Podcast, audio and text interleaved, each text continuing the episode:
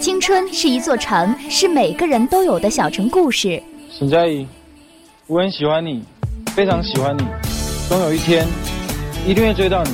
青春是一棵常青树，永不凋零。我最大的理想就是青春不朽。青春是打开了就合不上的书，人生是踏上了就回不了头的路。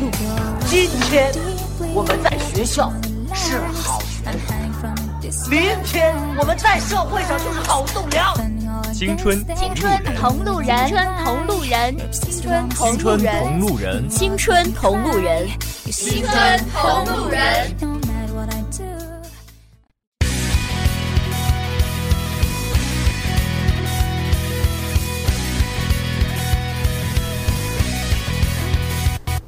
听众朋友们，大家好，欢迎收听新学期第三期的《青春同路人》，我是主播凤山，我是主播陈普。哎，今天啊，我们还邀请到了二零一六级的新主播，他的名字叫刘诺，先给大家打一个招呼吧。Hello，大家好，我是刘诺，来自哪个年级哪个班？我来自一六级播音与主持艺术班。嗯，是我们的亲师妹哈。没错。呃，当然，说实话，从下下个星期开始，大家就会听到。不一样的声音了，因为我和凤山还有伟星将会暂别广播站，离开我们最亲爱的广播站了。没错，将会迎来一批小鲜肉来陪伴我们的听众朋友们。那其实，在今天的节目当中啊，我们要跟大家聊的这个话题呢，呃，不能说是新，但是每到这个时候，就好像是一个爆炸开的新闻一样。没错，因为这一天比较特殊。三月十五号，嗯，是我们说的消费者权益日。呃，刘诺知不知道这个消费者权益日是从什么时候开始的呢？呃，我的了解大概是从一九九七年开始的吧。嗯，其实我的了解啊，是一九九七年是咱们这个消费者权益日的年主题的开始。说实话，我们中国什么时候开始的消费者呢？是在八十年代的时候开始的。当然，早在。上世纪八九十年代的时候呢，在美国首先有了这个消费者权益日，当然再往前到二十世纪，呃十九世纪吧，那时候就已经开始有这个消费者这样的一个联盟组织了。那时候就开始消费者拿起自己的权益来保护自己的合法的权利。嗯，我给小崔想到一个新名字，什么名字？学术崔。这不是我的学术崔，呃，应该说是百度君。给我们带来的很多的知识哈，可以说大家可以到这个网络上去搜索。但是说实话，今年我们的这个主题哈，年主题，刚才刘总也说了，是从一九九七年开始的。呃，我们中国是从一九九七年开始啊，每年是会确定一个主题方式，而且呢，每年都会有关这个消费者权益来制定一个主题活动。据我了解，九七年是讲诚信、反欺诈，可以看出来那个时候没有很多很假的东西，还是比较真诚的一个社会。从题目可以看出来。那么往后这么多年，每一年都有一个新的主题。到去年一六年的主题是新消费，我做主。嗯，这个新消费其实就是加上了这个互联网经济，因为从一四年、一五年开始，我们可以看到这个互联网消费的这个。数额像是井喷似的哈，对，我觉得应该每个人都有互联网消费的经历。那肯定了，现在就是这样一个消费。我不信，大家在学校里面买东西的时候，还是在拿零钱，基本上都是用微信扫一下，或者说是用支付宝扫一下。当然，今年呢，我们的主题呀是网络诚信消费无忧，也就是说，更大程度上。突出了这个网络消费这一词，没错，看到国家对于网络上的重视，嗯，可以说之前网络是一个可以说三不管的地带了，就是没有明确的法律条文来规定它。那么今年把这个箭头一下就瞄准了这个地带，我们可以看出来，国家对于这个问题还是很有。而且在刚刚开始的这个两会，也是正在进行当中的两会，也有关这个网络消费、网络权益进行了很多的一些审议。没错。也就是说，这个网络其实今年来说的话，是更加将会更加规范了。是的。那么说到这个网络消费，我想大家也都有过这样的经历。那么大家在网络消费当中有没有说一些遇到过一些情况呢？那都欢迎大家与我们进行来讨论。大家可以在我们的微博平台上以及我们的荔枝 FM 上进行留言，与我们进行讨论啊。那么我先问一下两位主播吧，你们两位在生活当中有没有遇到这样的情况呢？就是在网络消费遇到一些被骗啦，或者说是其他的事情。对奇葩的事情，就是我觉得比较普遍的是吧，就是自己买到的东西和在网络上看到的，它那些卖家秀其实是不一样的。哦，这个其实好像还经常可以看到，尤其是在微博上。还有衣服。对，尤其是衣服，就是可能有的明星穿的那个款式啊，我我觉得好美呀，但是我买回来之后呢，一看，哎，我穿的怎么就这么难看啊？是的，是的，这个可以说已经成了一个梗了。啊，对，一个梗。还有一个事情，就是还是刚才说的那个买家秀和卖家秀的，我想到了一个非常好玩的，就是之前看到一个新闻主播，你大家可以看到电视电视屏幕上的新闻主播，在这个什么台前都是端坐端坐非常端庄的，但实际上，当如果要是镜头看他背后的话，你可以看到很多的镊子，就是掐子在夹在一块儿了，都加上。对，这是一个非常有意思的一个事情啊。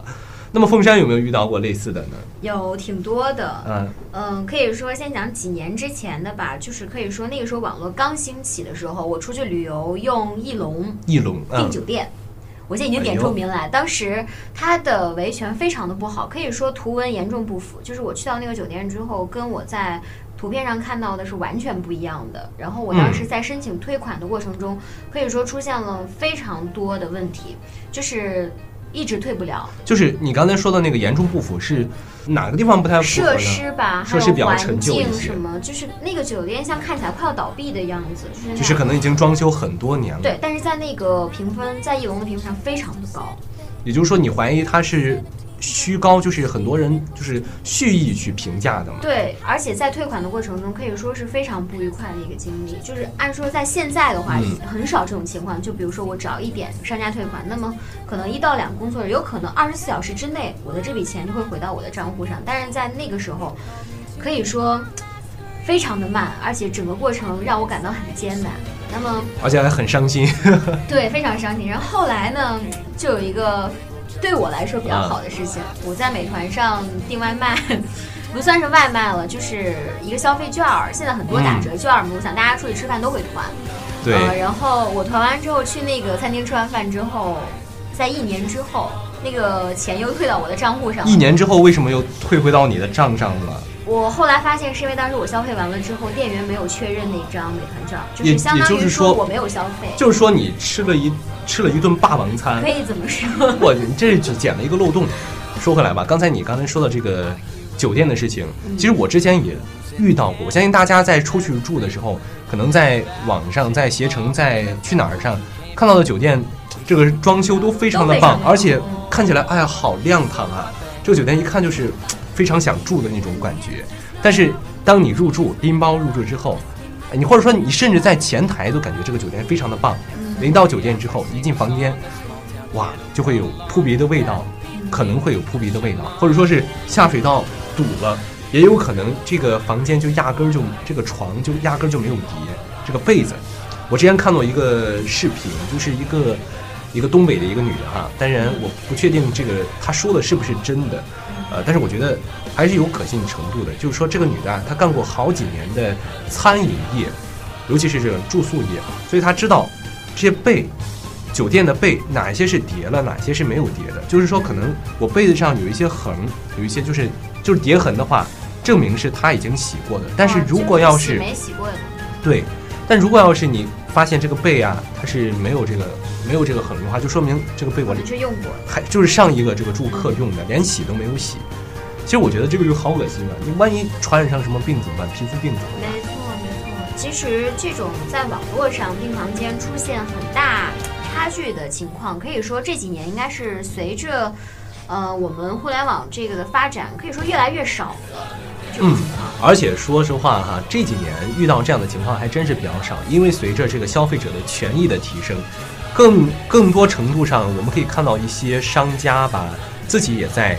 进行整顿，拿出自己的诚意来。嗯，当然还有的可能也是跟着我们的这个新媒体的发展，因为现在曝光率太高了，是吧？还有这个商业的竞争力，我一曝光，哎，这家店不行，那消费者都上别的家店，是吧？都是一样的一样的产品，是吧？我肯定是会选择一个好的。因为这几年我觉得互联网发展实在是太快了，就我现在去结账，我可能现在出门只带一个手机就 OK 了。钱包都甚至都不需要带，不，你还要带一个充电宝。哦，对，这是有可能。这就说到这个手机的问题了，因为你尤其是苹果手机吧，你苹果手机可能，哎，我出门的时候是一百百分之百的电，然后我逛荡了逛荡一上午之后呢，手机可能就百分之五十的电了。我想，哎，还有百分之五十电，那下午一定能撑着撑住。结果到百分之四十的时候，一拿出来，嘣，没电了。我 看到陈普在结账的时候，我特别难受，尤其是在这种你已经打上钱了，马上就要输密码的时候，砰，没电了。这时候你必须要带一个充电宝了，但是有的充电宝质量还不行。其实我觉得这能看出来，大家现在对网络的依赖度太太依赖了。所以说，为什么我们今年的主题就是这个网络消费，是吧？因为这个，尤其是今年的这个消费额，好像是已经占据一半了。实体经济和网络经济的这个差距也是在拉大吧。那么今年两会，我也注意到，就是说，目前来说，我们国家也正在大力振兴这个实体经济。为什么？其实一定程度上，实体经济。它能更好的拉动内需，而网络经济，说实话，我们看不到金币货币的流动情况。但是我们不得不否认，现在有现在尤其从过年就刚过完年，你可以看出来，之前大家采购年货，大部分情况上是逛商场，很多年这都逛商场。没错没错。但是今年好像看到商场的人是越来越少。对，现在感觉一到过年，大家一想买年货，立马就想到哎淘宝。淘宝，尤其是哎什么？尤尤其是一到年货之前的话，可能我们在双十一的话就已经开始囤年货了。没错，你你们两位有没有在这个网上，尤其在双十一的时候买衣服？呃，买了很多化妆品。结果是对对对，是到了多长多长时间才这个？其实我觉得今年双十一的话，它快递还是比往年快一些。对对对，因为它会提前留出一些时间来把这些快递进行规整。嗯，对。嗯，那有没有遇到过，就是在今年双十一买东西还买到就是自己不不心意的，或者说是买衣服买到尺寸不合适的？嗯，就是感觉买了很多自己平常用不到的，对对对，就是一时冲动，就有一种购物欲望。对，其实这个东西改变不了。为什么振兴实体经济？我觉得也是有必要的，因为网络经济你可能很多就是一时冲动，我想买这个东西就买上了。主要是给太方便了，太方便了，就是一结账发上，突然想，哎，我想吃这个，我现在离拿一手机来，可能一会儿就送过来。对你，毕竟有的时候你要去逛街的话，你还要货比三家呢，是吧？嗯，你货比三家，你看，哎，这家的东西。呃，价格可能偏高一些，哎，那家东西好像更好一些。我来回走过来这个路程，我实在不想走了，那就随便选一家，或者说是就直接不买了，下次再看吧。所以大家如果要想省钱的话，可以以后不要用就 多逛街，而且还可以我们多逛街的还可以这个什么锻炼身体哈。但是说实话，我我们不能这个 逆逆潮流。我不知道陈普有没有发现，其实网络购物有一大部分的消费群体是大学生。我你看到咱们学校的快递站点，可以说每天都有超级多的快递。而且这只是咱们学校，可能其他高校，就算整个长青大学城，整个济南的所有的驻济高校来说的话，快递量确实很高。而且对于青少年，就是对这种年轻人来说，确实是这个网络购买的这种主力军。没错，还有刚才呃刘诺也讲到说这个呃，可能今年发现今年的双十一的快递会比较快了。其实我觉得很大程度上是因为有一五年、一六年的经验。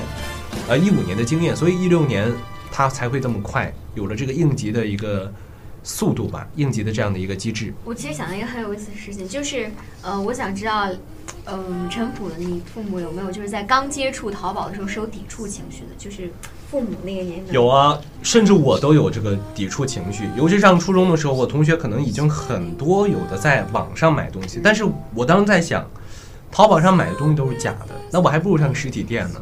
所以，我现在基本上，我买大件物品的时候，还是要上商场。还是比较理智的消费者。刘诺呢？嗯，我，嗯，我觉得我父母吧，我父母他们一开始确实有抵触的，觉得网上的东西就质对质量都不好，跟现实中的没法比。但是，嗯，最近几年，我觉得我父母就是也是渐渐的能够在网上接受了，在淘宝上买一些。其实我觉得很大程度原因是因为。这个互联网经济刚兴起的那几年，确实网络上鱼龙混杂，很多的一些假商品也会也会在里面卖，所以可能有的人买了之后发现这个质量不行，是吧？我就觉得不想要了，所以这个慢慢在传传开了之后呢，很多人就相信网上的东西一定都不是真的。其实我自己到现在可能也有这样的想法，但是怎么说啊？我现在其实买一些小物品的时候，还都会在网上买的，毕竟什么都能买到，比如说。我在青岛，但是我要想买一些青岛没有的牌子的话，我就可以上海淘去买，也是很方便的。你就像我父母刚出现淘宝的时候，当时我在网上买东西，他们就说你这把钱打过去之后又没有东西，是不是被骗了？当然他们会有这种想法。嗯，其实还有，说实话，这个刚才我说到那个在会在网上海淘吧，我们再说一个现象吧，也是最近的，就是之前我在网上看一个消息，说是外地的一个唐女士吧，在我们国内的这个海淘网站上购买了奶粉，还有一些香皂这些化这些物品。然后呢，花六百来块钱找一家科技公司来送货，但结果好像根据这个海淘的这个物流单呢，显示这个物品已经找不到了，而且在打客服的时候呢，发现说是这个客户这个商品啊已经掉海里面了，我觉得非常的有意思。但是在联系这个亚马逊网站的时候呢，就是人家说我们已经确实已经是发货了，买家已经发货了，为什么呢？结果最后经过调查是发现是被。这个物流公司给私吞了，其实很很常见吧。我今天昨天也看了个类似的新闻，就是一个一个女士吧，河北可能是华北的一个女士，她买了一个旅行箱，结果呢，她的快递员给她退货了。为什么？因为快递员认为她买的东西太多了。其实有的时候你有没有发现，很多快递公司他在帮你做主，对，这是非常有意思的事情的。就是也是说到这个商家，我们一般说这个互联网经济是 O to O，就是商家对用户，但是我们忘掉了中间的这个这个渠道，就是物流，对吧？嗯。还有一个事情呢，也是类似的，我相信大家哈，目前来说都在玩这个王者荣耀，有没有充钱？我没充，我也我今天还听，我今天还听到有人给你要充东西呢。因为我觉得。我我不要做一个人民币玩家。嗯，确实，但是说实话，人民币玩家和这个你用金币买的这个差距实在太明显了。呃，之前哈看到一个新闻，就是其实咱们之前也都看过，就是杭州、上海的一个女士吧，她的女儿用她手机玩游戏，呃，前前后后的往那个游戏里是看直播，呃，应该是退不出来，退不回来，因为是这个小女孩自愿给的。但是说实话，经过律师界定啊。十六岁以下，这个十六以十六岁以下的这个钱还是可以追回来的，但是可能会比较麻烦一些。呃，怎么说呢？网络游戏本来就是一个虚拟的东西，但是我们说的这个钱啊，它却是一个真的。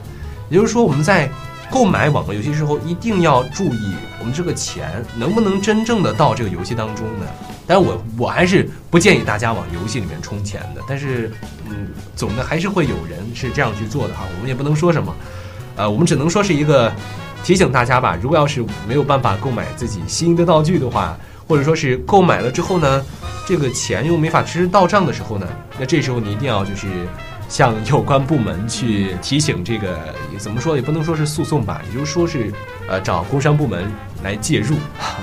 但如果要是这个金额超超过一定数量的话，一定要请这个工商部门或者说是公安局。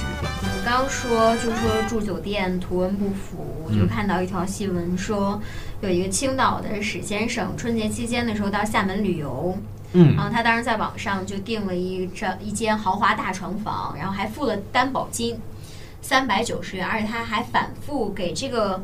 店打电话确认说有没有，一般都会说这个房间已经被订上了。嗯，结果到了之后确实就是没有房间了，就是已经订满了，但实际上他的钱已经交了，是不是这个定金还会呃回不来？是不是？对，没错。但是现在的这种行为，我就是幺二三一五三就可以，就是可以说帮你追回这笔钱。就是现在其实有一部分的机制还是比较完善的，就是相较于之前而言的。对，说实话，我有一个网购经历哈。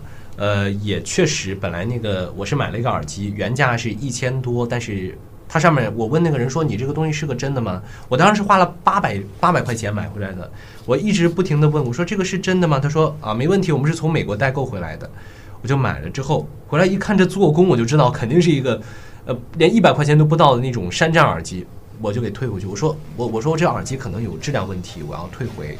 他说好，那你退回的话就把这个耳机给我们退回来吧。我退回去之后呢，呃，这个人就联系不上了。我加他微信也不加，电话停机。我当时在想，那我这怎么办？我天哪，我应该怎么做？我第一次网购遇到这样的情况，就是不知道该怎么办。我不真的不知道该怎么办了，毕竟八百块钱对一个高中刚毕业的学生来说，还是一个很大的一个数数字了。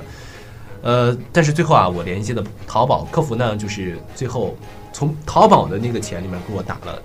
呃，打了那个八百多块钱，那还蛮靠谱。对，所以说这这个机制还是慢慢在跟上的。所以说大家也不要担心，在淘宝上买到东西之后，商家不会给退退款了。好像一说到这个网络购物，大家一先想到就是淘宝，然后淘宝一说打假，也先想到淘宝。对，因为每年三幺五，这个淘宝的这个信息总是会充斥哈，就是刘东在淘宝上买到过假货。嗯，没买。我其实不在淘宝上买那种牌子的东西，基本上都是在天猫上买。对对对，那还是可以的。嗯，还比较理智。我发现咱们的 这些消费都 对对对。那么说到这个淘宝哈，刚才说到那个淘宝，其实今年呃，微信其实也在暗地里打假。嗯，我觉得微信打假最多应该是谣言。还有一个是微商。哦，对对对对。因为你有没有发现，其实最近很多的人他。都不不开朋友圈了，或者说是不怎么上朋友圈了。我觉得很大原因是因为这个微信的朋友圈已经成为了一个大家都不愿意看的东西了。因为你打开朋友圈之后，呃，是让又让你投票，又让你这个是的什么点赞的。朋友圈只要有一个朋友又开始做微商了，我是有种绝望。其实最可怕的吧，我觉得倒还不是微商，是谣言。那我们先说说这个微商吧。其实我觉得微商的话，应该每个朋友都有做的吧，每个朋友圈里面都会有人这样做。我们宿舍就有人做，那还挺尴尬的呢。对，感觉其实微商，我觉得相较而言，就是我感觉他们是做熟人比较多，就是越熟的朋友，对，还有亲人。但是你越熟的人，你越不能卖假货。但是确实是有人会卖假货的，连自己。的朋友都欺骗，那我现在我在朋友圈发现一种言论，他们说现在有很多代购其实就是卖假货的代购，其实坑的都是熟人。肯定喽，因为你朋友圈里面本来都是经过朋友朋友的介绍。对，我觉得像这种真的蛮坑的，就是你，你本来以为我找了一个朋友蛮靠谱的，然后没想到他专门坑的就是。所以说，万万做万万不能的就是在朋友圈里面做微商。不过，你除非你卖的这个商品确实是非常好的，物美价廉，或者说是我把你当朋友，所以我给你卖的价格非常低，或者说我我甚至都不要这个钱。嗯，那刘总平常如果代购的话，会找朋友还是会找朋友介绍的？微商和和这个什么靠谱的微商，对对对，嗯，比如说代购一些化妆品之类的，个人感觉心里是真的，觉得靠谱。回头我可以这个帮你推荐一下哈。完了，我要打 打假打小。没有没有，我我我都是这个什么，我我真的朋友，就我朋友在韩国。你看到吗？所有人其实心里都是这样，就我那朋友是真的。好，跟大家开个玩笑哈。其实今天啊，我们还要说的一下这个就是谣言，因为之前哈有一句话叫做。这个中国三大谣言聚集地，第一个是 QQ 空间，第二个是微博，那么第三个就是我们的朋友圈了。其实大家可以看到，我我觉得咱们咱们这个年龄还好一些，咱们网上咱们的父辈经常会发一些这样的一些谣言，尤其是他们会把这个当做是。真理一样，没错。而且我觉得其实最可怕的一个平台是微博，因为我觉得微博的推送量太广，就是它没有一个范围线都能。还好啦，我觉得微博管的还比较严，因为那天我发了一个视频，发了一个新闻的视频，我自己做的，就是梳理了一周内发生的事新闻，结果呢，嗯，一晚上微博就给我删了，说是涉嫌一些问题。我当时其实我视频是没有问题的，我全部都从微博里面找的视频。我觉得这个就是。怎么说？可能管的比较严一些吧，所以说可能微博现在来说谣言会比较少，但是还是要说到这个朋友圈，尤其是咱们的父母，真的发的太多了。有一天，我妈在给我发的时候呢，呃，说这个禽流感的这个问题，嗯，好像最近都在转啊，最近都在转，说呃哪个地方哪个地方有大面积的呃这个禽被感染了，就是鸡被感染了，但实际上已经有辟谣的了，而且很多的一些官方也已经在辟谣，但是。这个谣言却屡禁不止，我觉得就是怎么说呢？家长可能太相信一些，尤其是可能这个你写的这个公关文，呃，写的太像一条新闻，大家就会信以为真。那刘诺，你你爸妈有给你转过这种？有啊，就是一一些不要吃什么东西啊，或者呃，就是最近最近不让吃鸡，禽流感不让吃鸡，不让吃牛肉，什么野鱼、野生鱼都不让吃。哦，野生鱼这个我知道，我爸还当时三令五申跟我说，他说你知道鱼都污染了，都不能 吃。还有还有，最近好像还有人说这个豆腐和葱吧还是蒜是不能一块儿吃的，说是会致癌。其实这也是一个假的。我觉得大家用这个脚拇指头想想都是可以的了。嗯，而且我妈我妈就是经常看这种东西，而且会推给我，然后而且就如果我不去做，他们会说。你这就会觉得你很不懂事，觉得对对对，会觉得说你还小，你长大之后就会发现这个新闻。其实我们都已经老大不小了，哎，别别说哈，刚才呃，你刚才我们说的是父母，其实咱们这个年龄段的人也会相信谣言。那天在在宿舍里，我和我一个同学在说的时候，我同学跟我说说你知不知道这个，而且还是一本正经的说，你知不知道韩国乐天的这个总裁，呃，说这个我们。说中国人没有骨气，说只要我们降价，中国人就会买我们的商品。我从微博上看到这个截图。结果我同学跟我这么说的，当时我在想，你在跟我开玩笑吗？然后还说这个大家都喜欢的权志龙，呃，说只要中韩开战，我就去参军。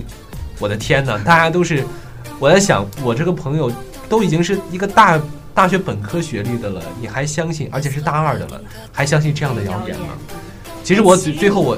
你一说偶像，我就觉得其实偶像的谣言也特别多。我觉得刘诺应该也感觉女生很喜欢看这种明星八卦，呃，闹不和，对这个那个要离婚是吗？又什么谁谁怀孕了，又什么打了几个孩子，这种全都是小道 小道的微信消息，都是其实都是谣言。其实我倒我倒对这个还不太感兴趣吧。就男生对这种感觉，因为可能对这就刚才又说到那个假新闻的事情，呃，确实很多，但是 能不能禁止呢？我觉得其实也是可以的。尤其是我们仔细看一下，主要还是父母在传。我觉得首先要做到自己不相信，这个很重要。对，我觉得怕你自己内心就觉得这是一个真的。为什么呢？因为我们觉得电视台，呃，或者说广播媒体在传出来这些新闻的时候，我们觉得它一定是真的，因为它就是在替党说话。但是很多网上一些家长可能觉得网上的一些媒体那一定也是真的，因为因为写的太真了。尤其是这个微博有一个叫做“洋葱日报社”的。他一真的就是在一一本正经胡说八道啊！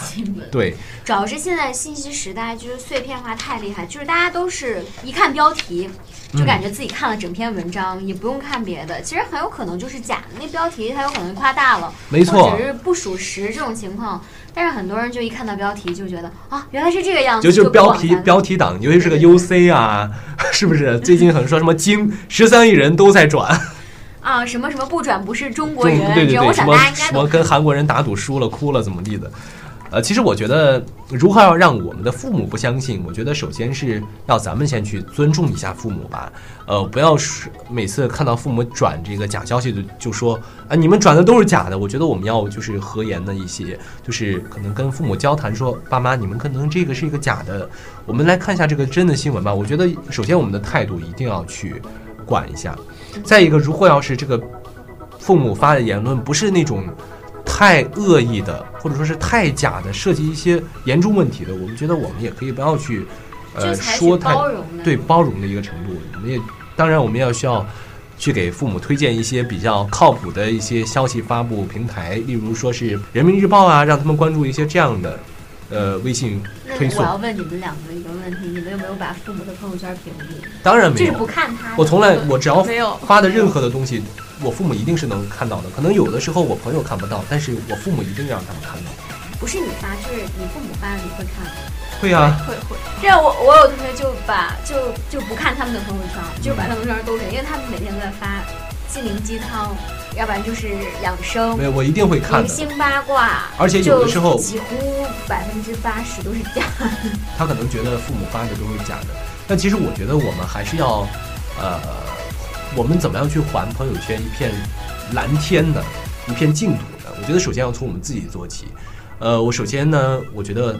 应该要先还父母的朋友圈一个净土。我觉得要先去引导发了之后再下评论，就是你妈，你不要相信这种。对，但我们可以好好的说，因为怎么说啊？呃，毕竟已经说了，这个微朋友圈是一个谣言聚集地了。但是我们也希望它改善，是吧？所以说我们就需要这个我们去监管了。还有说到刚才说到这么多消费者权益日，为什么设立这个呢？就是因为现在有太多的假货了。我们怎么样能让这些假货禁止呢？也是要怎么样让它还一片蓝天呢？